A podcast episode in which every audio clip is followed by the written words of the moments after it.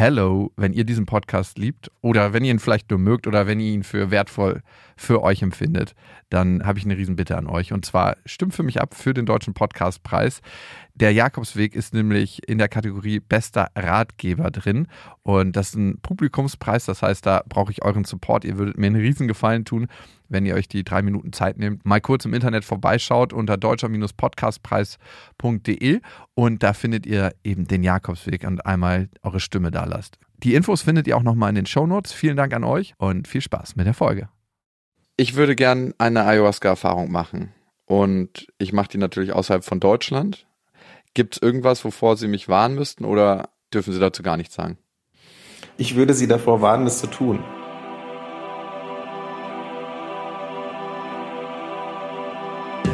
Jakobsweg, das Fitnessstudio für die Seele. Ich bin ein bisschen aufgeregt. Ich überhaupt nicht. Ich weiß, dich interessiert das auch ein Scheißdreck, was hier passiert, ne? interessiert dich das ein Scheißdreck? Ein bisschen. Ich habe vor jetzt anderthalb Jahren, vor 18 Monaten gesagt, ich will diese neue Sendung machen. Mhm. Und so lange hat es gebraucht, bis das Baby auf die Welt gekommen ist. Es ist, glaube ich, länger als Elefanten tragen. Ewigkeiten. Ich habe mich die ganze Zeit irgendwie davor gedrückt und ich bin jetzt auch mega aufgeregt, weil es ist wie ein Date haben. Ich zeige mich mit einer Sache, wo ich nicht weiß, ob sie scheiße wird. Wieso gehst du auf Dates immer nackt oder? ich will in dem Format hier verschiedene Sachen ausprobieren, die dabei helfen, sich besser kennenzulernen. Hört sich das zu spirituell an? Also sich selbst besser kennenzulernen. Na, worum geht's denn im Leben? Also klar, auch andere Menschen, aber man lernt ja auch über andere Menschen sich selbst besser kennen. Aber aus dem Format gehe ich raus und habe das Gefühl, ich habe ein bisschen was über mich selbst gelernt. Oder was ist die Idee? Ja, auf jeden Fall. Und dabei sollen verschiedene Sachen helfen. Zum Beispiel will ich Hypnose ausprobieren. Ich will Familienaufstellung ausprobieren. Das wolltest du ja auch schon die ganzen Jahre. Ja, ey, das habe ich mir schon etwas länger als ein Jahr vorgenommen. Ja. hm, ganz klar. Und ich habe in dieser Folge eine Sache ausprobiert, die dabei auch behilflich sein kann, sich besser kennenzulernen. Ayahuasca. Was weißt du über Ayahuasca? Ähm, das ist eine Pflanze. Dass man davon äh, brechen muss. Richtig. Ich glaube, das sind die zwei Sachen, die über Ayahuasca bekannt sind. Das ist ein pflanzliches Gebräu, das ist nicht nur eine Pflanze mit psychoaktiver Wirkung. Ist mega populär geworden in den letzten zehn Jahren. Das ist so die Spiritdroge schlechthin, wenn man so möchte. Ich komme ja eigentlich nicht aus den Medien und kam mir vorher aus einem ganz anderen Bereich und seitdem ich in den Medien mich so ein bisschen bewege, redet jeder von diesem Ayahuasca und ich denke jedes Mal, was ist das für ein Zeug? Und irgendwie will es jeder mal gemacht haben, aber noch keiner hat es wirklich gemacht. Aber ja, alle haben schon ein paar gemacht. Lindsay Lohan hat's gemacht, Jim Carrey hat's gemacht. Ja, du, hoffe, die, die kenne ich natürlich jetzt nicht. ich hoffe nicht, dass Jim Carrey davon so crazy geworden ist. Das ist so wie, als ob du auf der spirituellen Überholspur bist, heißt es im Internet. Man soll Einsichten kriegen, die man erst nach Jahren Therapie bekommt. So schreibt jemand im Internet. Ob das seriös ist oder nicht, das, das gilt es herauszufinden. Es soll vielen Menschen beim Loskommen vom Substanzmissbrauch geholfen haben, also Nikotin, Alkohol, Heroin. Es wirkt reinigend. Und Joko hat es auch schon ausprobiert beim Duell um die Welt. Wirklich? Da hat sich, by the way, der Jugendschutz eingeschaltet. Das war doch fake. Ich denke, er hat's genommen. Doch, doch, das hat er schon genommen, denke ich. Und die haben halt alles im Fernsehen gezeigt und ich frage mich, warum sich der Jugendschutz eingeschaltet hat. Die haben halt alles gezeigt, wie er es genommen hat und wie er sich dann die ganze Zeit übergeben hat. Der Jugendschutz hat vorgeworfen, dass es zur Nachahmung anregen könnte. Und tut es das? Jo, was denkst du denn? Man nimmt ein Zeug und läuft Gefahr, sich den ganzen Abend zu übergeben und es schmeckt noch eklig dazu. Das hört sich für mich nicht so an, dass ich das unbedingt probieren will. Ja, ne? Es klingt so, yo, lass das nehmen. nicht Alkohol, wo schön Steuern drauf sind. Nee, lass das Zeug nehmen, wovon wir den ganzen Abend kotzen müssen. Yes. das ist passiert auch normalerweise erst ganz am Ende und dann ist es vorbei. Und da fängt's mit an. Nein. Nee, das könnte so eine Partydrug für bulimische Kreise werden. Hast du es dabei? Ja, ich hab's dabei. By the way, der Jugendschutz, muss man auch sagen, hat Joko später freigesprochen und meinte, es gibt keine entwicklungsbeeinträchtigende Wirkung für unter 16-Jährige, dass das nicht gegeben ist. Und es ist auch wichtig, dass es den Jugendschutz gibt. Die Frage ist, ist Ayahuasca überhaupt eine Droge? Und spreche ich das richtig aus? Ayahuasca, Ayahuasca, äh, da gibt's Aya, sagen manche, da gibt's tausend Erklärungen. Das will ich in dieser Folge alles klären, red mit verschiedenen Experten und ich denke, ich werde es machen. Und du weißt ja, ich bin ziemlich jungfräulich, was Substanzen anbelangt. Also ich trinke keinen Kaffee, ess wenig Zucker, kein Nikotin, kein Alkohol, wenig Alkohol. Ich habe in letzter Zeit ein bisschen Alkohol getrunken. Darum ist es eine große Challenge für mich. Und die größte Challenge ist aber eine andere. Weißt du, wovor ich richtig Panik habe? Mhm. Rate mal. Na, Vor dem Kotzen wahrscheinlich. Wow, Jackpot. Es löst so eine tiefe Panik in mir aus. Ich bin schon dadurch in die skurrilsten Situationen geraten. Ja, und wie macht man das, wenn man sagt, okay, ich will diese Erfahrung machen, ich will Eier nehmen? Ja, genau. Wo fängt man überhaupt an? Wo gehe ich denn hin? Zu meinem nächstbesten Drogenhändler im Park? Drogenhändler? Ja, das ist- Wo bist bin- du denn? Das ist, Ich bin doch hier der Naive. Ich habe keine Ahnung. Für mich hört sich das alles so ein bisschen skurril an. also für mich war es wichtig, das so ein bisschen loszulösen aus dem Kontext, wo es sonst genommen wird. Irgendwo in Südamerika, ich bin in einem Regenwald und habe alles um mich herum und bin eh ganz, ganz anders vom Mindset, als wenn ich zu Hause bin, weil das wollte ich alles exkludieren, diese Faktoren. Ja. Also ich wollte es hier nehmen, in einem Rahmen, wo es legal ist, also nicht in Deutschland. Ich wollte nicht so einen großen CO2-Fußabdruck da hinterlassen, ne, weil ich hätte auch rüberfliegen müssen und so. Mhm. Ich wollte, wie gesagt, diesen Weinguteffekt ausklammern. Wenn du Wein auf dem Weingut trinkst, das ganz anders schmeckt und sich anfühlt. Habe ich übrigens noch nicht gemacht. Und ich habe nicht so viele Typen gefunden im Internet. Ich habe recherchiert. Ich habe so einen gefunden, der sah aus im ersten Moment wie so ein Hippie. Musst du Und- mal dazu ins Darknet? Nein, da musst du nicht ins Darknet. Wir haben so ein bisschen hin und her geschrieben und mir kam die Sache komisch vor. Kennst du das, wenn du so ein komisches Bauchgefühl zu Leuten entwickelst, weil sie eine mega komische Seite haben? So, du gehst da rauf und du denkst so, Alter, ist das hier eine Zeitreise? Bin ich in den 90ern? War das so eine richtige alte Seite? So War mega weird, auch was da stand. bitte nicht. Also, ich war skeptisch, ne? Ich kenne den Typen nicht. Wir haben gesagt, wir machen das alleine. Nur ihr beide. Ja, weil ich will das ja aufnehmen. Natürlich. Da sollen die anderen Teilnehmer nicht gestresst von sein. und bitte. Und dann dachte ich mir, ey, wenn du mit so einem Typen alleine im Hotel bist, ne, und dann kriegst du was verabreicht, was dich vielleicht auch bewegungsunfähig macht, ne, ich habe ja. Ja. keine Ahnung. Dann so ein Typ, den du nicht kennst, den du im Internet kennengelernt hast, packt auf einmal seinen Strapon aus und Sollte man nicht sich eine Person ausruhen, der man auch hundertprozentig vertraut? maybe. Und das hast du getan. Ah, wir haben so ein bisschen über Telegram hin und her geschrieben und mein Bauchgefühl hat sich nicht verbessert. Und ab hier würde ich dich gern mitnehmen auf die Reise.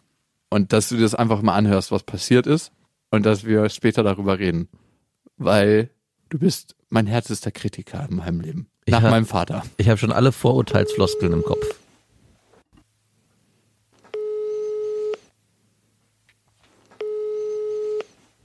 Ich dachte, bevor man sowas macht, wollte ich wenigstens mal die Stimme von euch hören. Und Ja klar, ist verständlich. weil das für mich auch nicht so ganz angstfrei, weil ich habe eine ganz, ganz abnormale Angst vor dem Erbrechen. Das habe ich seitdem ich Kind bin.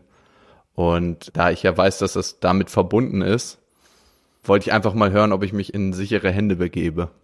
Ja, es ist, es ist natürlich nicht ohne, klar. Also es ist auf jeden Fall äh, kein Fruchtsaft. Wie würde das ablaufen? Also wie wäre das Ganze? Ich würde wahrscheinlich an einen Ort kommen, wo ihr sagt, ähm, da treffen wir uns. Ihr sagt mir, wie ich mich vorbereiten soll. Und dann führen wir, also wahrscheinlich dann du die Zeremonie durch. Genau, also ich werde sie dann einfach durchführen. Also der Ablauf ist ja, man trifft sich und dann beantworte ich erstmal jegliche Fragen. Ja, falls da noch Fragen sind und ich mache das immer direkt davor am besten, gebe ich auch ganz konkrete Empfehlungen. Nach hunderten von Teilnehmern weiß ich einfach genau, was passieren kann, wie man damit umgehen kann. Und ich bin dann eh die ganze Zeit natürlich da. Und dann, wenn quasi wirklich ein gutes Gefühl da ist, so kurz davor, dann trinken wir und dann geht es circa, ja, also solange es geht, manchmal geht es nur drei bis sechs Stunden, aber manchmal auch acht bis zwölf Stunden. Es heißt aber nicht, dass man jetzt die ganze Zeit das spucken muss, ja. Und das Spucken, ja, ist schon sehr häufig, aber auch nicht immer. Also es ist nicht so, dass es garantiert ist, dass man spuckt. Natürlich muss nicht jeder kotzen. Und ab hier hatte ich ein mega beschissenes Gefühl. Ich hatte irgendwie den Eindruck, dass er mir die Sache verkaufen will. Ich habe Angst vorm Kotzen und er sagt mir, nein, nicht jeder muss kotzen. Ja, vielleicht ist das so, aber mir kam es vor wie ein Verkaufsgespräch. Aber vielleicht gibt es ja was, was ich tun kann, damit ich eben nicht kotzen muss, damit ich gut vorbereitet bin. Eine kleine Abkürzung ist, wenn man sehr viele Heilkräuter isst. Die letzten Tage vorher. Also ein paar Tage vorher, es reichen eigentlich schon drei Tage, man wirklich sehr, sehr viele Heilkräuter isst. Weil die Heilkräuter machen das System sehr basisch, extrem basisch. Und äh, was da auch extrem basisch ist, kommen denn diese Erscheinungen? Und wir haben das mal wirklich getestet und eine Woche lang fast ausschließlich nur Heilkräuter gegessen. Also wirklich noch mit ein paar Nüssen und ein paar Äpfeln und Kartoffeln. Das schon noch in guten Mengen, ja. Und Kindern war übel. Und genau hier war ich an dem Punkt, die Sache abzublasen. Ich habe eh Schwierigkeiten, Menschen zu vertrauen, geschweige denn Fremden. Und ich habe tierische Angst vorm Erbrechen. Und jetzt soll ich mich in die Hände von jemandem begeben, der mich bei der Erfahrung körperlich und physisch begleiten soll, der auf mich aufpassen soll. Und der sagt mir drei Tage vor der potenziellen Einnahme, nachdem ich ihn selbstständig angerufen habe, ja, es gibt was, was dir helfen kann, wenn du dich jetzt noch schnell in eine Kuh verwandelst und eine Woche die Weide abgrast und nur noch Heilkräuter isst. Vielleicht ist das für den Normalspiri alles selbstverständlich, aber ich hätte nicht gedacht, dass ich als Erstling meine Vorbereitungsstrategie erraten muss. Ich habe gemerkt, wie die Angst in mir hochkam, wie ich immer verunsicherter wurde und nicht mehr wusste, ob die Person, die ich mir da im Internet gesucht habe, die richtige ist. Und was macht man, wenn man kurz davor ist, alles hinzuschmeißen? Für mich ist es ein Freund anrufen, der die Erfahrung schon mal gemacht hat und dem ich vertraue. Hey Bro. Hey, na, wie geht's dir? Äh, bei mir alles gut. Ich bin gerade am Kochen in der Küche. Ich wollte dich mal ein paar Sachen fragen, weil du dich auskennst und Mhm. besser als ich. Und zwar habe ich vor, Ayahuasca zu machen. Mhm. Und musstest du dich, als du das gemacht hast, darauf vorbereiten? Ja, also was wir empfehlen ist halt, dass man sich natürlich gedanklich ein bisschen darauf vorbereitet. Und dann aber auch, was die Ernährung betrifft. Also du solltest keinen Alkohol trinken, nicht rauchen, okay, nicht so schwer für dich. Und dann aber auch möglichst vegan essen. Wie lange davor? Ja, so eine gute Woche, sieben bis zehn Tage, sagt man. Vegetarisch geht nicht. Ja, vegetarisch, ich glaube, es geht. Wichtigste ist eigentlich kein Salz, keine Gewürze. Oh, würde ich sagen. Und wenn du dann ein Eis oder so gegessen hast, und Zucker auch. Also diese extremeren Sachen, aber wenn es jetzt mal ein Ei oder so war, glaube ich, ist das nicht so das Ding. Das ist ja ein total ungewohntes Ding für den Körper, weil er das nicht kennt. Und dann bist du sozusagen eh aufgeregt und weißt nicht so genau, was erwartet dich. Und du kannst es umso leichter praktisch dann spüren und eine Wirkung bekommen, die auch gut ist, wenn du dann dafür offen bist und wenn du sozusagen keine anderen Störsubstanzen im Organismus hast. So wird es beschrieben eigentlich. Das ist so die Grundidee. Wann, wann würdest du es denn machen wollen? Am Wochenende oder was? Ja. Ich meine, was halt passieren kann, ist halt einfach, dass du es dann nicht richtig spürst, dann noch mehr trinkst und es dann zu stark wirst. Das ist sozusagen der Risk, der, glaube ich, dann entstehen könnte. Wie vertrauensvoll muss die Person sein, mit der du das machst? Maximal vertrauensvoll, weil du dich voll in deren Hände begibst. Du musst ihm da krass vertrauen, dass das, was er da gebraut hat, irgendwie gut dosiert ist, dass er einschätzen kann, wie viel du nehmen musst, weil bei den klassischen Schamanen ist es so, dass die dir das einfach zu trinken geben. Da wird nicht gefragt, wie viel man haben will oder so, sondern du trinkst einfach das, was er dir gibt, ob es ein großer oder ein kleiner Becher ist. Du machst es sozusagen und immer halt auf Basis der Annahme, dass sie halt das irgendwie natürlich gut machen und dass sie am besten für dich einschätzen können, was die Pflanze jetzt für dich dir gibt oder so. Ist ja alles super spirituell, dass die sagen, die sprechen irgendwie dann mit den Ahnen oder so und die schätzen dann ein, was du brauchst sozusagen, was die, die Ahnen ihnen sagen, was du, wie viel du trinken sollst, so in der Art. Wie viel glaubst du von dem, was du an der Erfahrung gemacht hast, ist der Teil, ich bin irgendwo in einem südamerikanischen Setting, alles ist anders, alles ist neu, mir wird irgendwas vorgesungen, irgendwo trommelt irgendwer, es ist Dschungel um mich herum und wie viele davon ist tatsächlich die Pflanze? Ja, ich habe es ja auch mal hier gemacht. Und da war es auch so, dass es ziemlich intensiv war. Also da wusste ich dann zwar auch schon, was mich erwartet. Das war natürlich dann schon ganz gut auch irgendwie so ein bisschen lässiger, aber das ist die krasseste Droge, die ich je genommen habe. Man sollte das schon nicht unterschätzen.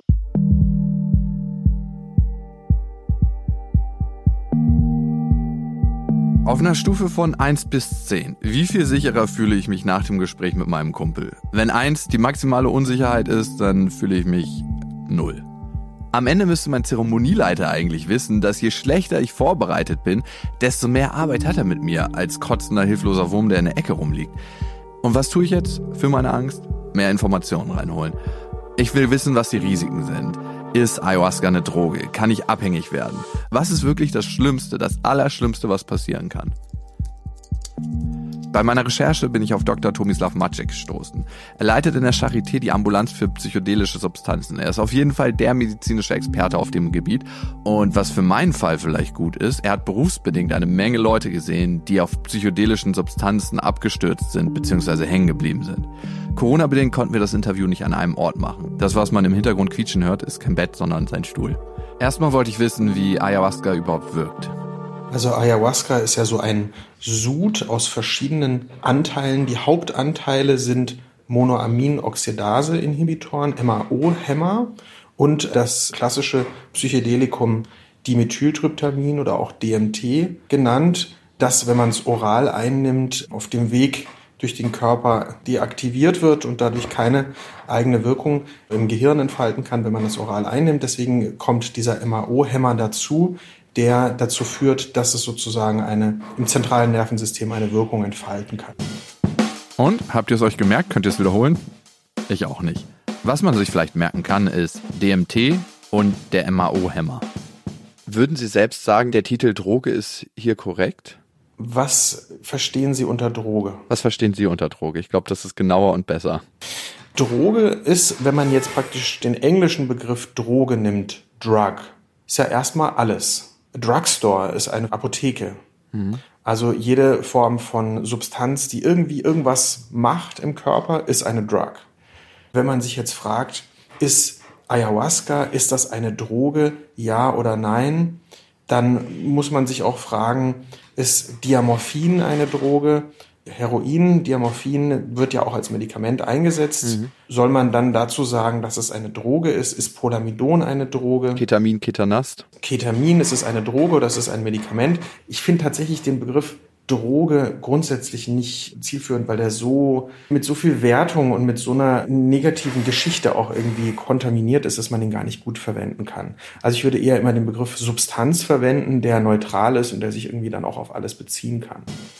Ab heute kommt der Begriff Droge ins Regal und ich rede von Substanz. Die Erklärung von Dr. Magic war auf jeden Fall für mich einleuchtend. Und natürlich für die Erfahrung ist es wichtig, wie gefährlich ist Ayahuasca. Ich würde sagen, es ist eine Substanz, die ein gewisses therapeutisches Potenzial haben könnte. Es ist aber auch eine Substanz, die gefährlich sein kann. Eine Substanz, die keine Nebenwirkungen hat. Das ist so ein Zitat von einem alten Pharmakologen aus den 30er Jahren. Im dringenden Verdacht steht, auch keine Wirkung zu haben. Und wenn man das jetzt auf die Psychedelika überträgt, muss man ja sagen, es ist offensichtlich, dass die eine starke Wirkung haben. Also wäre es sehr merkwürdig, wenn sie keine Nebenwirkungen hätten. Das ist eine gute These. Viele haben damit ja gute Erfahrungen und haben dann auch ein positives Outcome. Aber es gibt ähm, bestimmte psychische Erkrankungen, die durch den Konsum von Ayahuasca begünstigt werden könnten. Auch dazu gibt es keine Zahlen in dem Sinn. Also es gibt keine Zahlen, die das irgendwie wissenschaftlich belegen, aber es gibt eben klinische Erfahrungen. Mhm. Und ich leite hier ja die Ambulanz psychedelische Substanzen. Zu mir kommen Leute, die nach der Einnahme von solchen Substanzen wie Ayahuasca und anderen eben eher psychische Probleme haben, die erst danach aufgetreten sind und dadurch aufgetreten sind. Aber gut, dann geht man davon aus, dass jemand eine Prädisposition hatte für eine psychische Erkrankung und die, der genau. Auslöser dafür war die Substanz. Die Frage ist auch immer, wie weiß ich, ob ich so eine Prädisposition habe oder nicht? Kann man ja auch gar nicht irgendwie wissen. Und die entscheidende Frage ist ja aber eher, wäre das Problem aufgetreten, wenn ich das jetzt nicht genommen hätte? Das ist ein sehr, sehr wichtiger Punkt und vielleicht der entscheidende und die größte Gefahr, die von Ayahuasca und psychedelischen Substanzen ausgeht. Wenn jemand eine Prädisposition, also eine Veranlagung oder vererbte Anfälligkeit für bestimmte psychische Erkrankungen in sich trägt, kann Ayahuasca dafür sorgen, dass diese Erkrankung tatsächlich auftritt. Ich weiß nicht genau um alle psychischen Vorerkrankungen in meinem Stammbaum oder was ich so in mir trage. Ich wollte noch wissen, ob Ayahuasca süchtig macht. Also es ist ja so, dass das abhängigkeitserzeugende Potenzial von Substanzen biologisch immer auch mit einer Wirkung auf das Dopaminsystem einherzugehen scheint. Da gibt es viele Befunde, sowohl in Tierversuchen als auch am Menschen, dass die Substanzen, die halt auch besonders schnell und besonders stark abhängig machen, immer diese Dopaminaktivierung involviert ist. Also bis hin zu Nikotinabhängigkeit, der auch eine, eine komplexe Wirkung auf das Dopaminsystem hat, aber auch eben Alkohol, insbesondere Kokain, Amphetamin, diese ganzen Substanzen, da entfaltet sich dieser abhängigkeitserzeugende Effekt, zumindest teilweise auch immer über das Dopaminsystem. Dieses wird bei den serotonergen Psychedelika nicht in dem Sinn aktiviert. Und es gibt auch in Tierversuchen keine ähm, Hinweise, dass es bei Tieren irgendwie abhängig macht und auch bei Erwachsenen nicht. Es gibt eher Hinweise darauf, dass es ein antiaddiktives Potenzial haben könnte. Und die Substanzen werden ja tatsächlich auch und auch schon seit den 60er Jahren untersucht in Bezug auf die Behandlung zum Beispiel von Alkoholabhängigkeit. Jetzt gibt es neuere Studien zu Nikotinabhängigkeit. Tatsächlich eine Abhängigkeitsentwicklung habe ich hier auch noch nicht gesehen in dem Sinn. Und da ist man sich wissenschaftlich weitgehend einig darüber, dass das nicht das Risiko und das Problem dieser Substanzen ist. Eher welche Auswirkungen es haben kann oder welche psychischen Erkrankungen es auslösen oder begünstigen genau. kann. Da spielt vor allen Dingen auch so die zeitliche Dynamik eine wesentliche Rolle. Anders als andere Substanzen, als jetzt zum Beispiel Alkohol oder Kokain oder, oder was auch immer. Da haben sie ja einen Effekt, man nimmt die Substanz ein, man hat dann einen Rausch oder einen veränderten Bewusstseinszustand und irgendwann klingt der wieder ab und im schlimmsten Fall hat man am nächsten Tag einen Kater oder ist depressiv verstimmt, vielleicht einen Tag, vielleicht auch mehrere Tage und dann ist dieser Spuk sozusagen, sag ich mal so, vorbei. Bei den Psychedelika ist es andersrum. Es kommt zu einem akuten Effekt und dieser akute Effekt, der ist in den Tagen, nachdem dieser akute Effekt abgeklungen ist, ist davon noch irgendwie was da. Man sagt, es gibt da so eine Nachglüh- oder Afterglow-Periode nach dieser psychedelischen Erfahrung. Und dieser Abschnitt kann so zwei Wochen, vielleicht vier Wochen anhalten, aber auch darüber hinaus gibt es manchmal dann Veränderungen in der Wahrnehmung, in der Einstellung zu sich selber, zur Welt, im Hinblick auf die Verbundenheit vielleicht. Also wie verbunden ist man mit seinen Familienangehörigen, mit der Natur, wie sehr ist man mit sich selber in Kontakt. Und es gibt diese viel zitierte Studie, die sagt, dass es nach zwölf Monaten eine anhaltende Persönlichkeitsveränderung eher im positiven Sinne geben könnte nach so einer einmaligen Einnahme in einem kontrollierten Setting, die aber natürlich auch eine Persönlichkeitsveränderung ist. Und da muss man sich natürlich auch überlegen, wenn man jetzt einmal eine Substanz einnimmt und dann eine anhaltende Persönlichkeitsveränderung hat, eine ganz andere Situation als jetzt, wenn man einmal Alkohol trinkt, wird man keine anhaltende Persönlichkeitsveränderung haben oder so. Und dann ist natürlich die Frage, erstens ist sozusagen diese Persönlichkeitsveränderung, die man hat, ist das die, die man sich auch tatsächlich gewünscht hat? Oder ist es vielleicht was, was gar nicht so gut zu einem passt und auch nicht so gut in das Lebensumfeld und in die Lebenssituation, die man hat? Und die zweite Frage, ist es tatsächlich immer auch eine positive Veränderung? Ich habe schon öfter gehört im Kontext Ayahuasca, dass es Menschen geholfen hat bei der Entwöhnung von Alkohol, bei der Entwöhnung von Nikotin, von ungesundem Essen, von unkonstruktiven Lebensweisen. Wie kann man sich solche Effekte erklären? Gibt es da überhaupt wissenschaftliche Belege zu oder ist das eher aus der Selbsterfahrung geboren? Also es sind schon so anekdotische Berichte und ja auch teilweise Studien zu Ayahuasca, die so eine Veränderung zeigen im Nachgang zu solchen Erfahrungen. Da gibt es auch natürlich wieder neurobiologische Hypothesen dazu. Letztlich auf der Verhaltensebene oder auf dem, was wir so beobachten, muss man sagen, dass viele Leute so auch glaubhaft berichten. Aber dass natürlich auch immer die Frage ist, ähm, wie lange hält sowas an? Ist es dann etwas, was man hat das dann jetzt einmal gemacht und man ist sein Leben lang dann offener oder mit sich besser im Kontakt oder achtsamer und auch was jetzt sozusagen gerade diese Konsumverhaltensmuster und so, diese unbewussten, impulsiven Verhaltensmuster und sowas betrifft. Also wo tatsächlich, wo ich mir gut vorstellen könnte, dass es da auch ein gewisses Potenzial auch therapeutischerseits gibt. Und was schon auch viele berichten, ist, dass es dann auch irgendwann wieder nachlässt. Hm. Also was ich für mich persönlich sagen kann, nicht bezogen auf Substanzen, sondern eher auf das Leben. Mhm. Wenn ich mal eine Erfahrung gemacht habe und die gesagt ist und ich was Neues für mich erkannt habe, kann ich dahin schneller zurück, als wenn ich es noch nie gesehen habe. Und wenn ich mhm. mir jetzt vorstelle, dass Ayahuasca das Potenzial dazu hat, mir diese ja. Tür zu zeigen und zu öffnen, diesen neuen Raum zu zeigen, ist die Wahrscheinlichkeit für mich da auch in dem Kontext, wenn ich nicht Ayahuasca einnehme und DMT wirkt, wahrscheinlich höher. Aber das ist jetzt eher aus dem Selbstbericht heraus als medizinisch bewiesen. Also tatsächlich ist es etwas so, wo man vielleicht dann sagen kann, ich kann das jetzt zwar nicht umsetzen oder ich bin jetzt zwar wieder in so einem dysfunktionalen, impulsiven Verhalten irgendwie drin, aber ich weiß, dass es zumindest so eine Tür gibt oder so eine Möglichkeit, die ja nicht unbedingt nur pharmakologisch sein muss, dass es da auch einen Weg raus gibt. Und was ja auch eine vielleicht fruchtbare Erinnerung sein kann an einen Zustand, den man mal hatte, der irgendwie besser war. Ich würde gern eine Ayahuasca-Erfahrung machen. Und ich mache die natürlich außerhalb von Deutschland. Gibt es irgendwas, wovor Sie mich warnen müssten oder dürfen Sie dazu gar nichts sagen?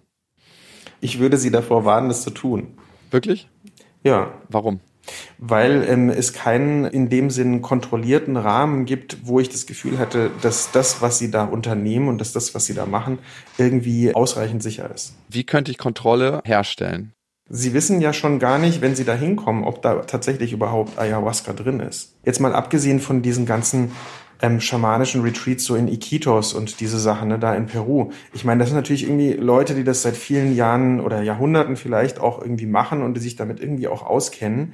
Aber es ist natürlich eine Tradition, der von diesen Menschen in einer bestimmten Auffassung von Kosmos und von Mensch und, und Seele und Geist und so weiter auch irgendwie integriert ist. Ne? Und das Problem ist halt auch irgendwie wieder, dass man da halt auch irgendwas konsumiert in dem Sinn. Ne? Also man konsumiert auch diese Kultur irgendwo. Da stimme ich mit Ihnen total überein. Ich glaube, die Art und Weise, wie wir als westlich geprägte Menschen andere Dinge aufnehmen, ist sehr stark aus einem Konsumverhalten geprägt. Und genau ja. so konsumieren wir diese Substanzen und deren Wirkung ist ja immer abhängig von mindestens drei Faktoren. Mit welcher Einstellung, in welcher Stimmung konsumiere ich die Substanz, welche körperliche Verfassung habe ich und in welchem Setting. Und ich würde gerne zumindest das Setting ein bisschen neutralisieren indem ich in ein neutrales Setting gehe und sage, ich habe halt nicht den Urwald um mich rum. Ich nehme halt nicht mhm. das direkt von den Leuten dort vor Ort, sondern ich nehme auch keinen Schaman und würde gern das alles exkludieren und außerhalb von Deutschland in einem relativ neutralen Setting in einem Hotel das probieren. Sie raten mir davon ab. Ich kann Ihnen da als Psychiater und Psychotherapeut nicht dazu raten, auf jeden Fall. Ne? Also ich, ich muss Ihnen tatsächlich davon eher abraten. Und es gibt auch noch einen anderen Aspekt dabei. Und zwar, es gibt vielleicht, wenn man jetzt nicht nach äh, Peru fahren will und das da in diesem Kontext, den wir gerade besprochen haben, machen will, dort ist es ja irgendwie noch legal. Ne? Wenn Sie das aber in irgendeinem anderen Kontext machen, dann ist es halt auch schon mal per se illegal in den meisten Kontexten. Eben in den meisten Kontexten, aber nicht in allen. So wie ich es vorhabe, so viel kann ich verraten, ist es nicht illegal. Um nicht aufzuzeigen, wie es funktioniert und mich damit vielleicht auch der Nachahmung schuldig zu machen, bleibt dieser Part unerzählt. Mir gehen hier ein paar Sachen durch den Kopf. Die Gefahr bei Ayahuasca ist also nicht, dass man abhängig wird, sondern dass psychische Erkrankungen ausgelöst werden können. Ob man dafür nun eine Prädisposition, also diese Vorerkrankung hat oder nicht, ist eigentlich nicht so wichtig, weil man ja nicht weiß, ob eine Prädisposition vorliegt. Was noch hinzukommt, es könnte eine Persönlichkeitsveränderung erlebt werden, mit der man nicht zurechtkommt und die man am Ende auch nicht haben wollte. Und es besteht die Chance, dass das nicht nach ein, zwei Tagen auftritt, sondern manchmal nach Wochen oder vielleicht sogar nach Monaten. Das sind die Downsides. Das Risiko für die Veränderung besteht, für eine Persönlichkeitsveränderung, mit der ich nicht glücklich bin. Und das ist der Punkt, glaube ich, wo wir ganz oft im Leben stehen. Es gibt die Möglichkeit einer Veränderung und wir wägen ab. Ist das Risiko zu groß, dass es negativ wird? Und die Frage ist, hält uns unsere Angst davor ab, das Risiko richtig einzuschätzen? Die nächsten zwei Tage schlafe ich schlecht. Und das passiert super selten bei mir. Ich schlafe eigentlich wie ein Murmeltier, aber die Angst in mir ist so groß, dass ich nicht in den Schlaf finde. Und sie sagt mir, mach es nicht, aus tausend Gründen. Und für mich steht die Entscheidung fest. Ich habe meinem potenziellen Zeremonieleiter geschrieben und abgesagt.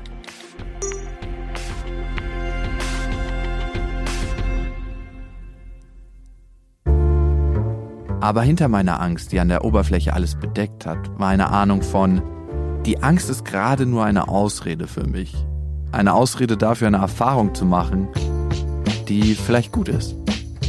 Ich kann es ziemlich schlecht beschreiben gerade. Manchmal ist die Angst wie ein Schutz, mich vor bestimmten Veränderungen zu bewahren. Manchmal vor negativen Erfahrungen, aber in diesem Fall hatte ich das Gefühl vor einer positiven Erfahrung. Also ist ab diesem Punkt alles zurück auf Null. Für dieses Vergewaltigungsszenario, was immer wieder in meinem Kopf aufgetaucht ist, ich bewusstlos am Boden von Aya, mein Tripsitter neben mir bei vollem Bewusstsein. Für dieses Szenario habe ich allerdings ein Sicherheitsnetz gespannt. Und ab hier sind es noch 24 Stunden, also keine wirkliche Zeit, mich vorzubereiten. Ich esse ab hier nur noch getrocknete Heilkräuter und Kartoffeln. Schön basisch. Und dann steige ich in den Zug und fahre an einen Ort, der nicht illegal ist. Bei meiner Ankunft begegne ich das erste Mal meinem Anleiter, Ein Typ mit langen, zauseligen Haaren, ein bisschen so wie die hagere Version von Einstein. Ich bin erleichtert, denn ich habe auf einmal das Gefühl, selbst wenn ich irgendwie bewegungsunfähig in der Ecke liege, hätte der Typ noch nicht mal die Kraft, mich auf den Bauch zu drehen, geschweige denn das, was sich meine Angst noch so alles ausmalt. Irgendwie schäme ich mich auch ein bisschen für diese Gedanken an dieser Stelle. Hatte ich schon erwähnt, dass ich generell ein Thema damit habe, Menschen zu vertrauen? Wie begegnet man seinen negativen Gefühlen, seinen Ängsten? Für mich, indem man dorthin geht, wo die Vorstellung ihren Anfang nimmt, wo das Vorurteil beginnt. Und deswegen lege ich die Karten auf den Tisch und erzähle einfach alles offen. Als ich mit dir geschrieben habe, ich dachte, du und deine Frau, ihr beiden seid Verrückte. dann, als ich mit dir telefoniert habe, habe ich ein bisschen mehr Vertrauen aufgebaut. Und dann, wo ich dich das erste Mal erlebt habe, nicht gesehen, sondern erlebt, dachte ich mir, okay, ich glaube, der könnte doch kein Verrückter sein. Danke. Für mich ist es natürlich, mein Verstand sagt mir, tu es nicht. Tu es auf gar keinen Fall. Weil du gibst dich in die Hände von einem Menschen, den du nicht kennst und der kennt sich vielleicht mit dem aus, vielleicht erzählt er aber auch eine Geschichte. Wer weiß das? Exakt. Und, und das ist für mich so ein, so ein Weg. Also, vielleicht ist meine Erfahrung das Vertrauen hier. Ayahuasca ist ja verboten in Deutschland, ne? Aus welchen Teilen setzt sich der Sud zusammen normalerweise und was ist der verbotene Stoff? Also es gibt bei den meisten Schamanen zwei Komponenten. Und die eine Komponente ist entweder die Liane oder die Steppenraute. Steppenraute ist eine Pflanze, die dieselben Inhaltsstoffe hat wie die Liane, hat aber eine andere Form und ist in größeren Mengen da und hat eine höhere Konzentration von dem Wirkstoff. Die Liane und die Steppenraute sind die einen Komponenten und die zweite Komponente sind dann entweder die Wurzeln oder die Blätter. Und die sind dann DMT-haltig. Und die DMT-haltigen Komponenten, die sind quasi in Deutschland ja in der Grauzone oder illegal. Ja, weil der Besitz jetzt der Pflanzen ist jetzt nicht illegal, aber daraus dann den Wirkstoff zu extrahieren, das ist dann illegal. Manche sagen Droge, manche sagen Medizin. Was sagst du? Da gibt es sogar eine Studienarbeit und ein Zentrum, äh, das heißt Takiwashi Zentrum, was ein anerkanntes Zentrum ist, geleitet von einem Arzt, der damit schwerst Drogenabhängige behandelt. Also Heroin, Kokain, verschiedene Abhängigkeiten über Jahrzehnte und der dann verfolgt, nachdem sie dort oft Ayahuasca genommen haben, nach zwei Jahren ohne Nachbehandlung, ohne ständig Ayahuasca zu nehmen, was bei ihnen passiert ist. Und so wie es aussieht, ist der Erfolgsquote bei äh, fast 70 Prozent. Wie glaubst du, kann denn Ayahuasca so heilend wirken? Ich denke, das ist so, so mystisch wie jede andere Heilpflanze.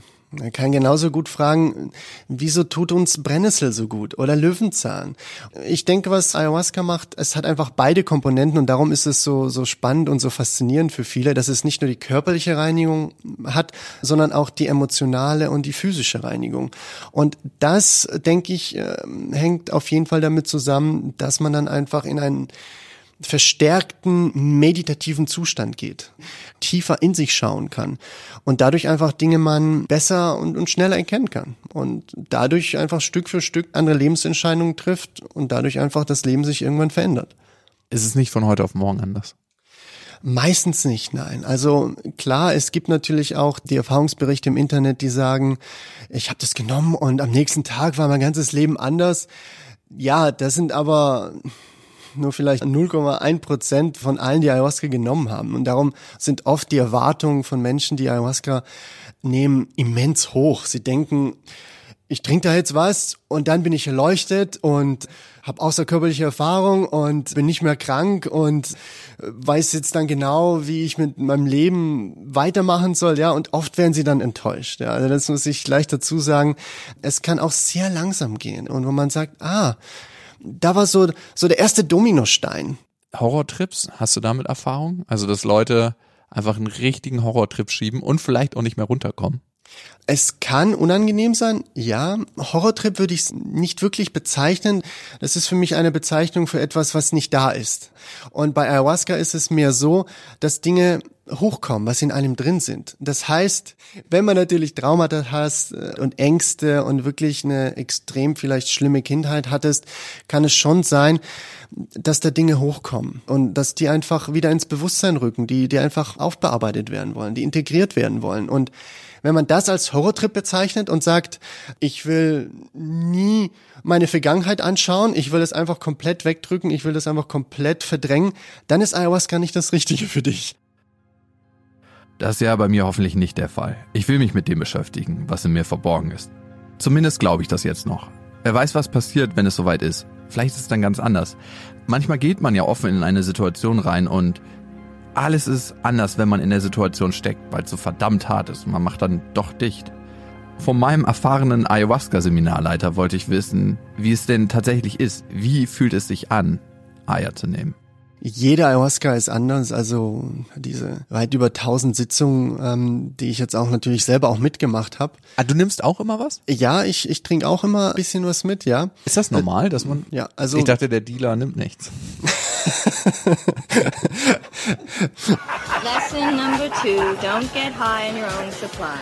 Also es gibt das äh, schöne Buch von Christian Retsch über Ayahuasca und da wird auch gesagt, wenn der Schamane selber nicht mittrinkt, dann geh bitte wieder. Weil sie sagen, dann kann er mit den Energien und mit dem Ganzen nicht umgehen. Da ist er gar nicht damit vertraut. Er weiß gar nicht, was da passiert bei den Menschen, weil er selber ja gar nicht die Erfahrung wirklich gemacht hat oder vielleicht nicht so, nicht so oft oder nicht macht. Und ich fühle mich noch immer als ein Schüler in den Ayahuascas. Ich lerne noch immer was dazu. Jedes Mal gibt es neue Erkenntnisse, Eindrücke und das ist sehr vielfältig. Super, dann weiß ich jetzt schon mal, dass mich keiner ins Krankenhaus fahren kann, falls irgendwas ist. Ich wollte von ihm noch wissen, wobei ihm Ayahuasca ganz persönlich geholfen hat. Bei mir war der Effekt, dass ich einfach emotional viel stabiler wurde. Ich hatte keine Depri-Phasen. Ich habe meinen Freundeskreis gewechselt. Ich wurde gesundheitsbewusster. Ich habe aufgehört, bestimmte Musik zu hören. Also es war Stück für Stück ein anderes Lebensgefühl einfach da. Ich habe mehr Geld bekommen, nur noch mit schönen Frauen geschlafen und lebte ab da an sorgenfrei. Ja, und hier gibt es vielleicht einen kleinen Interessenskonflikt. Das klingt alles supergeil und nach dem, wonach die meisten Menschen suchen. Jedoch darf man nicht vergessen, dass er auch derjenige ist, der letzten Endes die Seminare anbietet. Ziemlich sicher aus Überzeugung. Das sei nicht in Frage gestellt, aber es ist auch sein Business und er macht damit Cash. Ich will neutral an die Sache rangehen, an meine Erfahrung. Und deswegen ist es mir wichtig, die richtige Einstellung vorher zu haben. Aber was ist die richtige Einstellung? Womit sollte man sich gedanklich befassen, bevor man diese Erfahrung macht? Ja, man kann sich durch den Kopf gehen lassen, ja, was würde ich vielleicht gern mehr ergründen oder welche Verhaltensmuster oder auch vielleicht alltägliche Dinge oder Fragen oder Sinnesfragen oder auch ganz praktische Fragen. Ja, kann man es schon sich vorher stellen, aber es heißt nicht unbedingt, dass man eine Antwort kriegt. Also die Erwartung, dass man da jetzt ein Orakel hat, wo man sagt, so, jetzt will ich die Lotto zahlen oder ich will jetzt wissen, was ich genau in meinem Job mache oder mit meiner Beziehung, funktioniert meistens nicht. Ja. Wie funktioniert es denn? Ist es denn eher so, dass die Pflanze einen zu dem Thema bringt, was sowieso ansteht? Ja, das ist genau der Punkt, ja. Das ist meistens der Fall, dass du die Themen, die am relevantesten für dich im Leben gerade sind, ja. Und das können vielleicht ganz andere Themen sein, die du vielleicht gar nicht wahrhaben willst. Ja, 95 Prozent des Bewusstseins ist unterbewusst. Die kommen dann und dann denkst du, ah, und wenn die dann bearbeitet sind, kann sein, dass halt die anderen Prozent des Bewusstseins einfach dann besser funktionieren, weil das einfach dich nicht mehr so runterzieht, also wie ein Ballast oder wie irgendwas, was, was du bei dir trägst und eigentlich gar nicht zu dir gehört oder was du ständig verdrängst, weil wenn du irgendwas wirklich annimmst und sagst so, okay, das ist es, ich stelle mich dem und ich gucke, dass ich das integriere, dass ich damit zurechtkomme, dass ich das verarbeite, dann kann es dich auch nicht mehr so belasten. Und das ist, denke ich, was in Ayahuasca vor allem auch passiert. Okay, hier wird ganz schön auf die spirituelle Pauke gehauen. Der Punkt ist aber wichtig. Manchmal haben wir den Eindruck, ich denke nicht dran, also belastet es mich nicht. Und ich bleibe folglich davon unbeeinflusst. Unser psychologisches System ist allerdings sehr clever und etwas komplexer. Es hat für viele Lebenssituationen Lösungen bereitgestellt und ist vor allem auf eins ausgelegt. Überleben.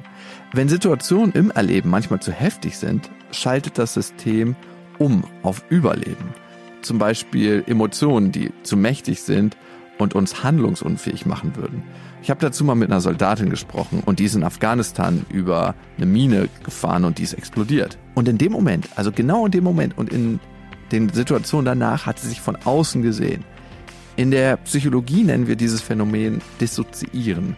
Die Emotionen werden in dem Moment nicht als die eigenen wahrgenommen, beziehungsweise manchmal sogar komplett ausgeblendet. Was aber nicht heißt, dass sie nicht in unserem System abgespeichert werden. Und das hat sich im Falle der Soldatin als posttraumatische Belastungsstörung gezeigt. Und sie hat zu Hause auf Reize angefangen zu reagieren, die eigentlich unbedenklich sind.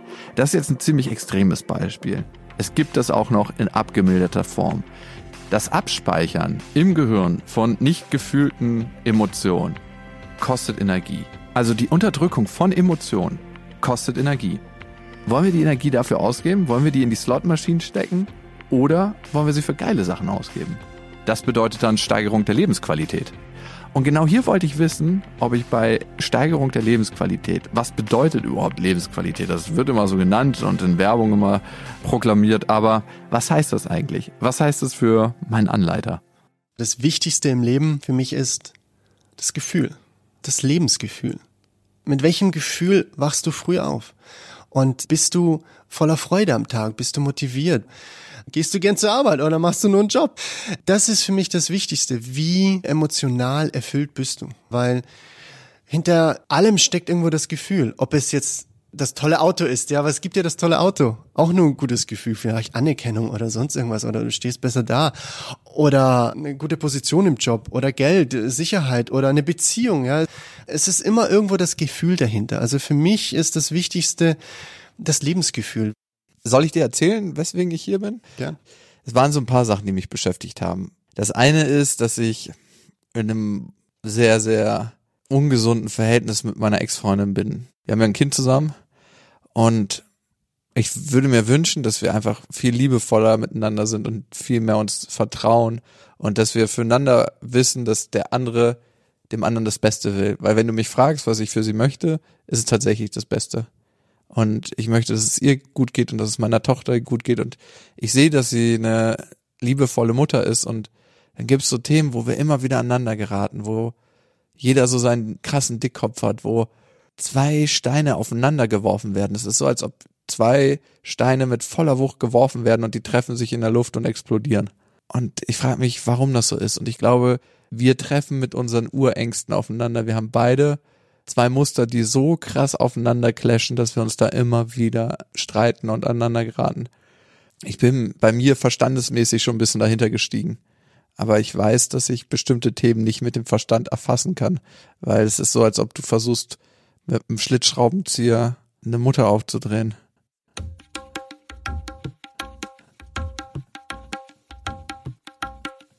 Und darum ist es jetzt Zeit loszulegen. Wir befinden uns in einer Suite eines ziemlich luxuriösen Hotels. In der Mitte liegt ein runder Teppich. Die Gardinen sind zugezogen. Alle möglichen Lichtquellen im Raum sind aus, bis auf zwei kleine Lämpchen. Mein Anleiter sagt, dass die Augen unter Eier extrem lichtempfindlich werden und deshalb das Licht gedimmt sein muss.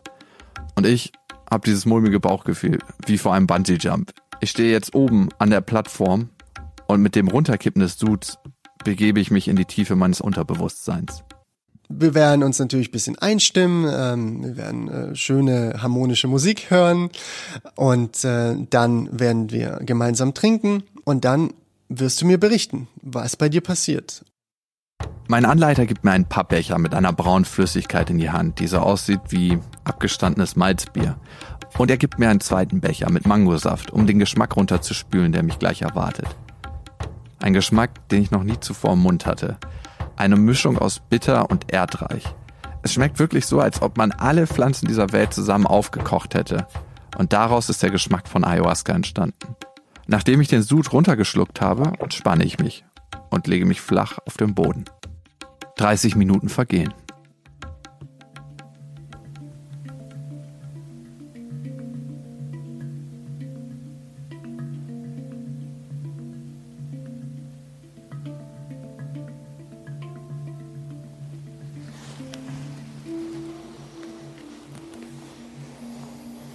Und wie ist es bis jetzt bei dir? Du kannst auch liegen bleiben, wenn du magst.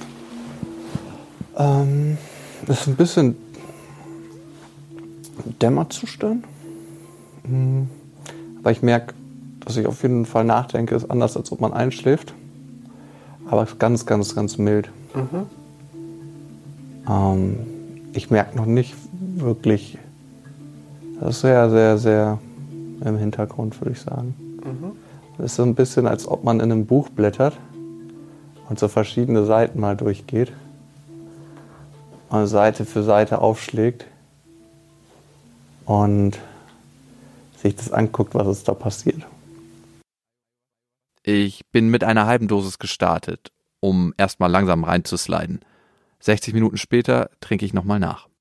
Und ich rede schon irgendwie anders. Der Geschmack ist so spannend. so als ob du mit einem Spaten, äh, man schmeckt den Urwald, mit einem Spaten ins Erdreich eindringst und relativ nah dran bist an einem Baum, auf eine Wurzel triffst, die Rinde vom Baum abgeht. Es schmeckt tatsächlich ziemlich nach dem, was es ist oder ziemlich nah dran an dem, was es ist. ja, es ist einfach die Bitterkeit, ja. Das ist jetzt eine ganze, ne? Zusammen eine ganze, ja. Genau. Okay.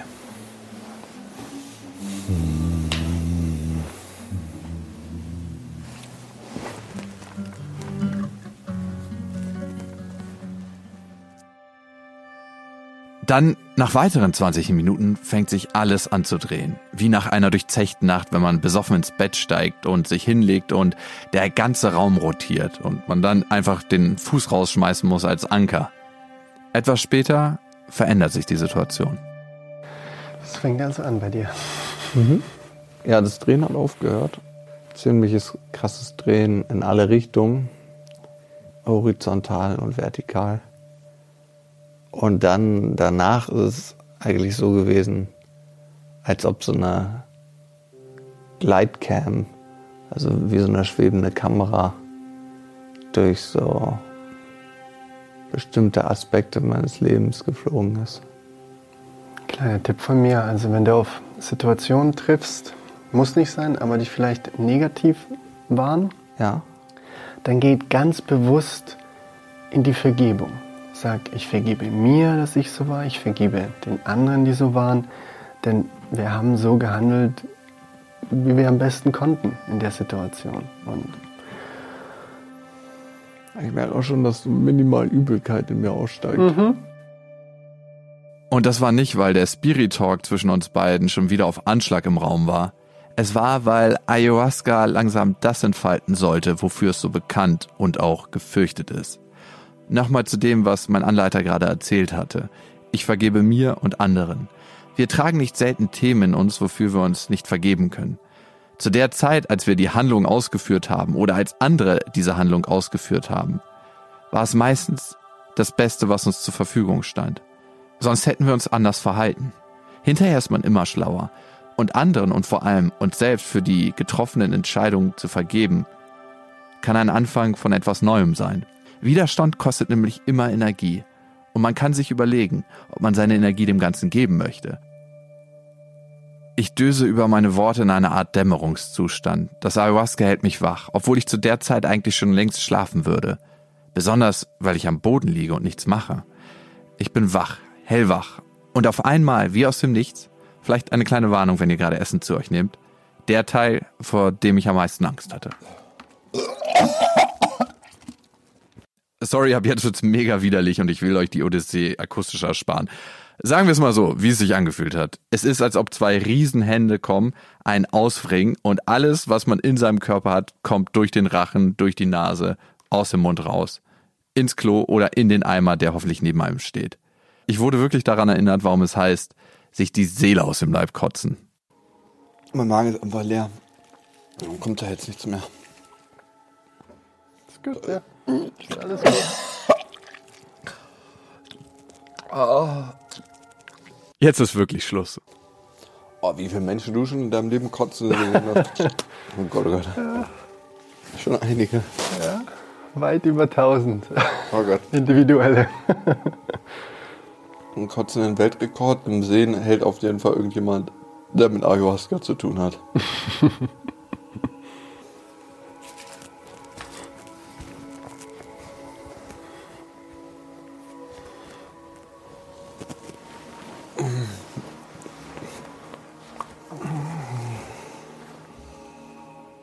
Und als ich nach anderthalb Stunden dachte, es ist alles vorbei, ging alles nochmal von vorne los. Ah, jetzt geht's mir richtig, richtig dreckig. Musste mal kurz auf Toilette und es kam wirklich überall raus. Und ich habe, glaube ich, noch nicht so krass gebrochen in meinem Leben. Oh, Hatten wir nicht vorhin, dass Ayahuasca als Partydroge möglicherweise missbraucht werden könnte? Hm, nein, ich glaube nicht. Mir ging es an dieser Stelle hundeelend. Während des Erbrechens ergriff mich auf einmal so eine tiefe Panik, dass ich nicht mehr aufhören könnte, mich äh, zu übergeben und dass irgendwann nichts mehr drin ist und ich dann anfange, meine Organe auszukotzen. Aber wenn sich der Sturm irgendwann wieder legt, legt sich auch die Panik.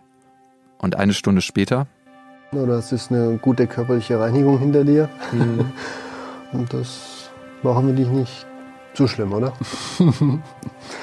ja, ich nenne es auch immer so das Brechen der Blockaden ja, oder alten Muster, so dieses Durchbrechen durch das symbolische Brechen. Ja, jetzt merke ich so, oder ich bilde es mir zumindest ein und wahrscheinlich ist es auch so, dass das Ayahuasca durch jede, jedes Buch in meinem Regal durchstöbert und so ganz detailliert scannt und dann das nächste und dann scannt Mhm. und dann gucke ich mir das gemeinsam an. Dann legen wir das Regal, äh, legen wir das Buch wieder ins Regal. Ja, jedes Lebenskapitel ist wichtig und es neu zu betrachten formt natürlich deine Einstellung neu zum Leben. Und darum Ja. geht's eigentlich, ja. Das Gefühl vom flauen Magen blieb einfach die ganze Zeit. Nach vier, fünf Stunden war es immer noch da. Und ich in einer Art Dämmerzustand, in dem der Kontakt zur bewussten Ebene, zur bewussten Wahrnehmung ein Stück aufgelöst wurde, um den Kontakt zu einer unterbewussten Ebene aufzunehmen. Meine Ausdrucksfähigkeit war die ganze Zeit eingeschränkt. Es war, als hätte man mir den Mund narkotisiert. Und noch zwei Stunden später wurde ich einfach nur noch müde. Vielen Dank, dass du auf mich so aufgepasst hast. Gern. Vielen Dank für dein Vertrauen. Ja. Also ich habe mich immer zu jeder Zeit sehr sicher gefühlt und weißt du, was Schönes eigentlich ist es ja so mein Thema Vertrauen. Ne? Dass es natürlich auch der Prozess hier unter der Medizin war, aber auch der Prozess drumherum. D- d- d- äh. Eine Sache, die ich während der Ayahuasca-Reise schon lernen konnte, egal jetzt, ob sich über die nächsten Wochen ein Effekt einstellen sollte oder nicht, Vertrauen. Ich habe mich in die Hände meines Tripsitters begeben und ihm vertraut. Und das war am Ende ein schönes Gefühl. Und dann war es Zeit ins Bett zu gehen und ein paar Stunden zu schlafen. Am nächsten Morgen, zwei Stunden später, bin ich aufgewacht um 6 Uhr. Und ich habe nochmal mit meinem Tripsitter gesprochen. Ich bin aufgewacht und habe mich richtig klar und fit gefühlt. Also es ist kein Vergleich zu einem Alkoholrausch, wo man nächsten Tag denkt so, wow, okay, die Zeit, die ich positiv on top bekommen habe, wird mir heute wieder abgezogen. Ich hatte allerdings auch nicht das Gefühl, dass ich eine Partyzeit hatte oder sowas, wo ich dachte so, uh, ich fühle mich leicht und frei, sondern es ist eher, als ob der komplette Körper einmal ausgewrungen wird. Auf der physischen Ebene merke ich das ganz stark, klar, dass durch das Erbrechen, dass man von den Fußspitzen über die Beine pro Bauch ausgewrungen wird, wie von so einer Riesenhand und alles rauskommt. Ich hatte auch die ganze Nacht irgendwie so ein milchiges Gefühl von der Säure auf den Zähnen. Es war nicht so lecker, aber trotzdem habe ich heute das Gefühl, obwohl ich mich schon gesund ernähre, dass ich bestimmte Sachen weglassen will. Es ist, als ob so ein Detektor angeschaltet ist, was ist Kacke und was ist einigermaßen gut für den Körper. Was ich bei Gras, Alkohol und anderen Substanzen manchmal das Gefühl hatte, ist, Gras und Alkohol nehmen dich mit in ihre Welt. Und du bist dann da drin und kannst diese Welt erleben, was nicht schlecht oder nicht gut ist, aber es ist halt, du bist raus aus deiner Welt. Und Ayahuasca, so war zumindest mein Eindruck, kommt in deine Welt.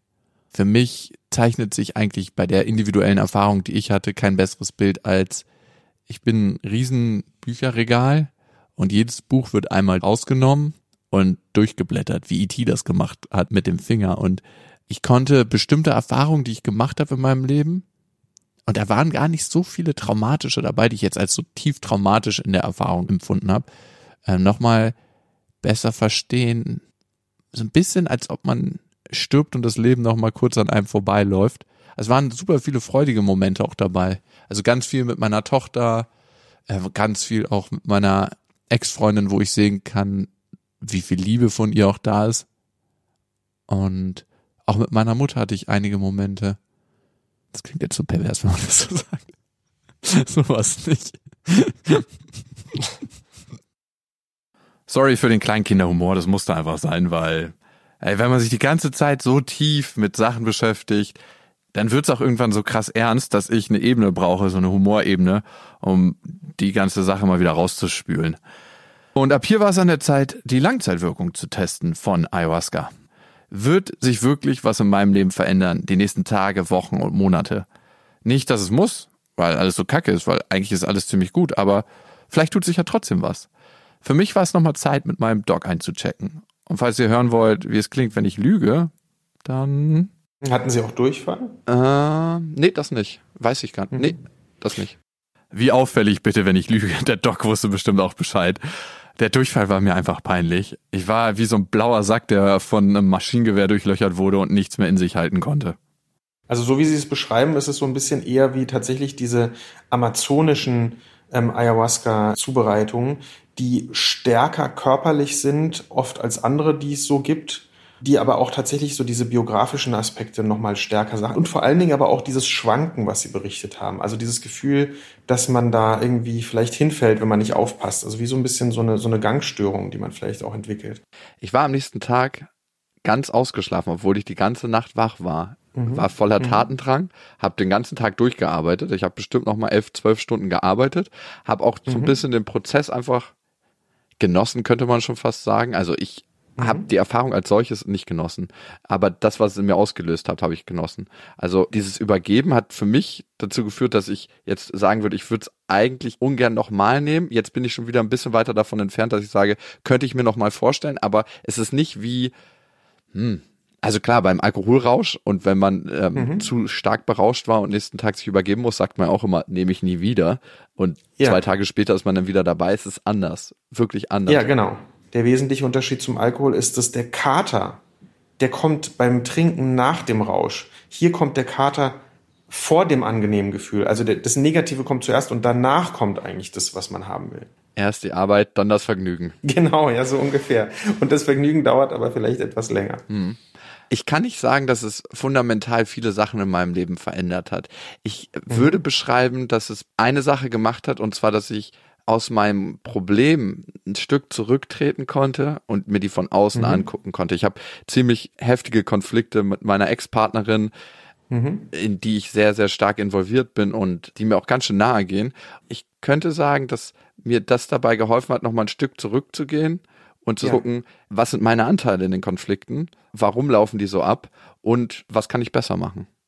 Das ist sehr interessant. Und Sie haben mich ja nach den Wirkmechanismen gefragt. Und ich glaube, da ist so eine, auch eine Hypothese, die es so dazu gibt, dass man sagt, man ist ja in einem Zustand, wo die Ich-Grenzen erst durchlässig wären. Und wenn man mehr nimmt, die Ich-Grenzen oder auch die Ich-Struktur letztlich sich irgendwie auflöst. Und das, was das Ich irgendwie mal war, dann nicht mehr so vorhanden ist oder nur noch so frei flottierend im Raum. Dort Leute, die berichtet haben, sie haben sich gefühlt als, oder sie waren plötzlich ein Tropfen, der von der Decke getropft ist oder irgendwie sowas. Also praktisch diese ganze Ich-Struktur, dass die sich extrem auflöst. Und das ist natürlich eine Erfahrung, das hat ein Londoner Wissenschaftler mal so beschrieben, wie wenn man mal auf dem Mond ist und auf die Erde dann runterguckt oder so. Also es ist so ein Perspektivenwechsel, der da irgendwie eintritt, der schon tiefgreifend irgendwie sein kann.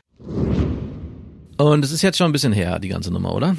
Jo, drei Monate. Gab schon eine Wesensveränderung, die du wahrgenommen hast bei hast dir? Hast du eine Wesensveränderung bei mir wahrgenommen? Deswegen frage ich. Nein, habe ich nicht. Das Einzige, was mir aufgefallen ist, du bimmst ein bisschen mehr. Ja, und eigentlich reinigt Ayahuasca auch, ne? Und viele berichten, dass man sein Leben umstellt. Bei mir war das Problem, direkt nach der Erfahrung hatte ich krassen Heißhunger auf Fast Food, was ich eigentlich nie habe. Ich dachte krassen Heißhunger Funanis. Funanis.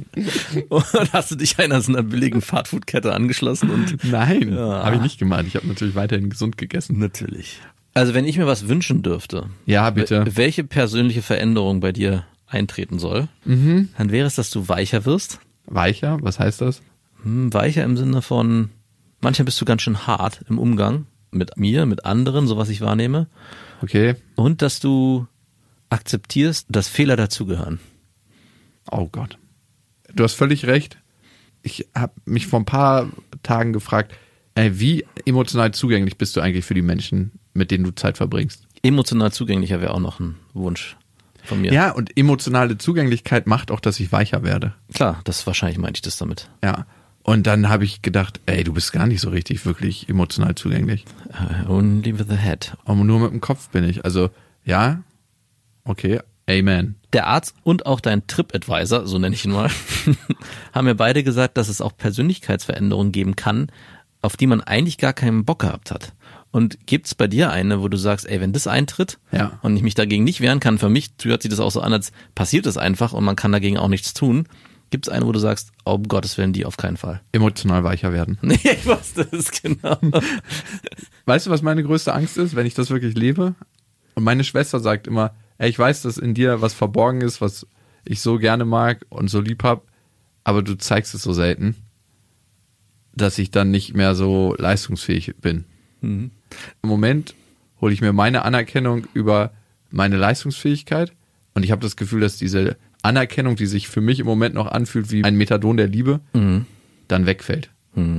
Ich bin nicht mutig genug, den anderen Schritt zu gehen. Vielleicht hilft mir Ayahuasca dabei, Vielleicht aber auch nicht. Vielleicht hilft mir was anderes dabei. Ich werde es ausprobieren. Also ich hatte am Anfang so, ey, hört sich echt ganz cool an. Dann dachte ich so, hm, wird irgendwie auch ein bisschen sehr positiv beschrieben, dieses Zeug. Und dann dachte ich mir, hey, jetzt kommt hier so ein krasser Effekt. Ich meine, klar, der kam dann nicht, weil diese Substanz ja anscheinend über einen längeren Zeitraum erst wirkt. Aber würdest du das weiterempfehlen? Also würdest du sagen, das sollte jeder mal probieren oder zumindest mal in Erwägung ziehen? Würdest du es mir empfehlen? A, glaube ich, muss man psychisch auf eine ganz bestimmte Art und Weise stabil sein. Bin was, was Dr. Tomislav gesagt hat, wenn du eine bestimmte Prädisposition hast, also, und das weißt du ja nicht, für eine psychische Erkrankung, kann das durch die einmalige Einnahme ausgelöst werden. Was es macht, ist tatsächlich, du dissoziierst im Positiven. Also du gehst ein Stück weit zurück aus deinem eigenen Problem und hast die Möglichkeit, dich selber von außen zu sehen. Ohne dass du sagst, es ist scheiße oder es ist geil, sondern ganz neutral mal raufzugucken. So als ob es dich auf eine bestimmte Weise gar nicht betrifft. Das mache ich manchmal mit mir selber. Ich sage, ey, irgendwann stirbst du eh. Darum ist eigentlich alles scheißegal. Ja. Wenn ich mich zu stark reinsteigere. Aber es ist jetzt nichts, wo ich sage, wow, das hat komplett mein Leben verändert. Aber ich habe auch nicht vor, komplett mein Leben zu verändern. Was wichtig war für mich, das Thema Vertrauen, ne? Das war für mich jetzt nicht wirklich neu, dass das für dich ein Problem war. Ja, natürlich nicht. Aber wenn du mich fragst, woran ist meine letzte Beziehung gescheitert, genau daran. Weil ich eigentlich es nicht geschafft habe, meiner Ex-Freundin zu vertrauen. Mein Leben in ihre Hände zu geben, ein Stück weit. Ich habe dem Tripsitter angefangen zu vertrauen und in dem Moment wurde es gut. Man kann da auch krass an die Falschen geraten, keine Frage. Also ich habe nämlich überhaupt gar kein Problem, Leuten zu vertrauen. Und als du das beschrieben hast, hey, man könnte da an jemanden geraten, der vielleicht das nicht so gut mit einem meint, dachte ich, okay, das ist glaube ich auch so mit die größte Hürde, aber das hast du ja auch beschrieben, ne? Und dieses Vertrauen in meine Ex-Freundin, das ist tatsächlich größer geworden jetzt. Ich kann nicht sagen, ob das dadurch jetzt ausgelöst wurde durch Eier, aber die letzten drei Monate, das wurde ein bisschen besser. Und unsere Beziehung, die wir miteinander haben, wurde auch besser. Was auch besser wurde, ist meine Emetophobie. Ich glaube, so heißt das. Das ist die krasse Angst vorm Kotzen. War die wirklich so ausgeprägt Ja, vorher? wirklich. Das habe ich übrigens nicht geglaubt. Nee? Nee, ich habe gedacht, das Weil wir noch nie drüber geredet Nee, hatten. ich dachte, das erzählst du, damit es dramatischer wirkt. Ich dachte, das Nein, ich habe doch keine Storyline aufgebaut Hey, und gesagt, ich mache das jetzt Das mal. würde ganz gut passen hier für den ja, um- dramaturgischen Genau, Bogen. genau. Die Fallhöhe. Das erzeugt die richtige Fallhöhe. Nein, fucking. Ich habe mit elf Jahren mal ein großes Sahneeis gegessen und da habe ich gemerkt, wie die Übelkeit in mir hochkam. Und es hat mich so mit Panik erfüllt, dass ich angefangen habe, wegzurennen vor meiner Übelkeit, damit ich nicht erbrechen muss. Und seitdem habe ich Angst vorm Kotzen. Apropos, du hattest ja eine kleine Lüge in der Folge auch drinne Und zwar, dass es dir aus allen Löchern rauskam. Und die würde ich gerne ja auch nochmal aufschlüsseln. Wie genau darf ich mir das denn vorstellen? Also welche Technik hast du angewendet? Du musst relativ weit hinten auf der Toilette sitzen und dir dann wie Marilyn Manson versuchen, selber einzublasen und dann zwischen deine, Bäh. zwischen die Klobrille und deine Beine kotzen. Wirklich? Nee, Quatsch. Es war schon im Wechsel, aber du Ach musstest so. die Zeit auf dem Bad verbringen, aber konntest immer wieder runtergehen und konntest auch zwischendurch spülen. Okay. Auf jeden Fall nichts für ein erstes Date. Weil ich, ich kenne nur die Toiletten-Badenwand-Technik. Ah ja. Nee, die Badewanne, das war ein sehr edles Hotel und, und es war nur das Waschbecken genau daneben, was auch nee, das, ist das muss eine Badewanne sein. Ja, definitiv. Gibt's ein Fazit für dich? Für mich persönlich gibt es das Fazit, dass ich es nicht probieren möchte. In meinem Leben, zum jetzigen Zeitpunkt, gibt es so viele Sachen, die mich eigentlich erden, stabil halten und ich so viel an mir selber arbeiten muss durch meine Kinder und meine Familie, dass es eigentlich gerade nichts gibt, was ich aufarbeiten will. Aber sag niemals nie. Was hast du denn für ein Fazit?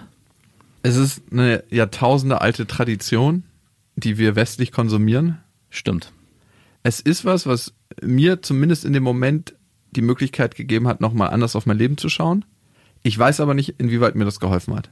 Also es ist jetzt nicht so, dass ich denke, das Ding hat mein Leben verändert. Aber ich habe eine wichtige Sache dabei rausgezogen. Und zwar, dass ein Schlüssel für mein Leben und für meine Lebenszufriedenheit Vertrauen ist.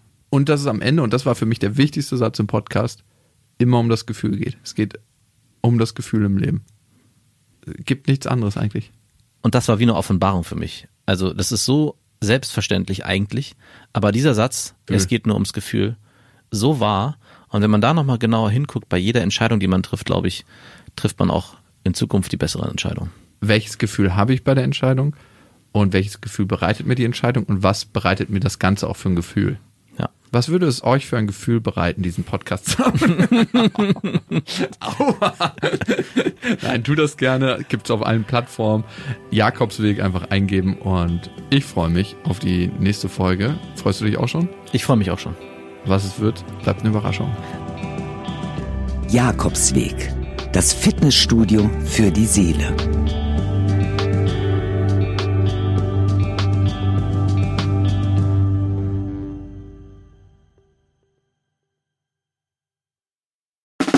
Der 7-One-Audio-Podcast-Tipp. So, ganz kurz, stopp, bevor ihr abschaltet. Hallo, Grüße, äh, hier sind wir nochmal. Wir sind äh, Niklas und David und äh, wenn euch diese Podcast-Folge, die ihr jetzt gerade gehört habt, gut gefallen hat, dann können wir euch nur sehr empfehlen, kommt mal rüber zu uns. Hört mal, hört mal, hört mal bei uns rein. Vielleicht ist das ja was für euch. Es ist eine Einladung. Ja, absolut. Also wir Und- öffnen die Tür. Und ihr müsst nur noch reinkommen. Genau, kommt rein. Also vielleicht habt ihr jetzt noch was vor, vielleicht habt ihr noch eine Autofahrt vor euch, vielleicht wollt Genau. ihr jetzt gerade noch mal zu Hause ein bisschen sauber machen, aufräumen ähm, oder Freund, Freundin besuchen oder Oma und Opa, dann ähm, äh, hört doch einfach mal eine Folge. Wir sind quasi die 5 Euro, die ihr irgendwann mal in die Hosentasche gesteckt habt und dann die Hose gewaschen habt und dann äh, aus dem Schrank wieder rausnehmt und sagt, oh, hier sind 5 Euro. Das sind wir. Wir sind quasi ein Geschenk für euch. Und Ja. ihr wusstet aber noch nichts davon. Ja, ihr könntet wahrscheinlich gleich reicher sein, wenn ihr uns hört. Ah, gedanklich. Also mental ähm, Bereicherung im äh, Mindset. Falls ihr äh, Mindset-Defizite aufweist. Kommt We vorbei. got you covered.